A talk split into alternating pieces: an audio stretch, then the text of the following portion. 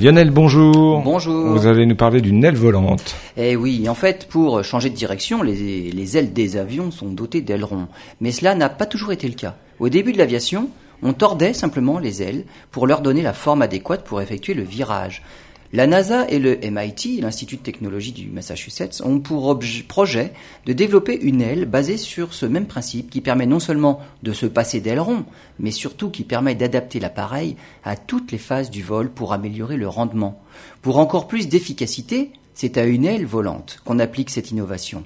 La structure est un maillage recouvert par un matériau polymère qui ressemble à du caoutchouc, mais 250 fois plus léger avec la technologie actuelle, les déformations peuvent s'effectuer en temps réel et adapter la forme de l'aile pour la rendre plus efficace, quelle que soit la phase du vol.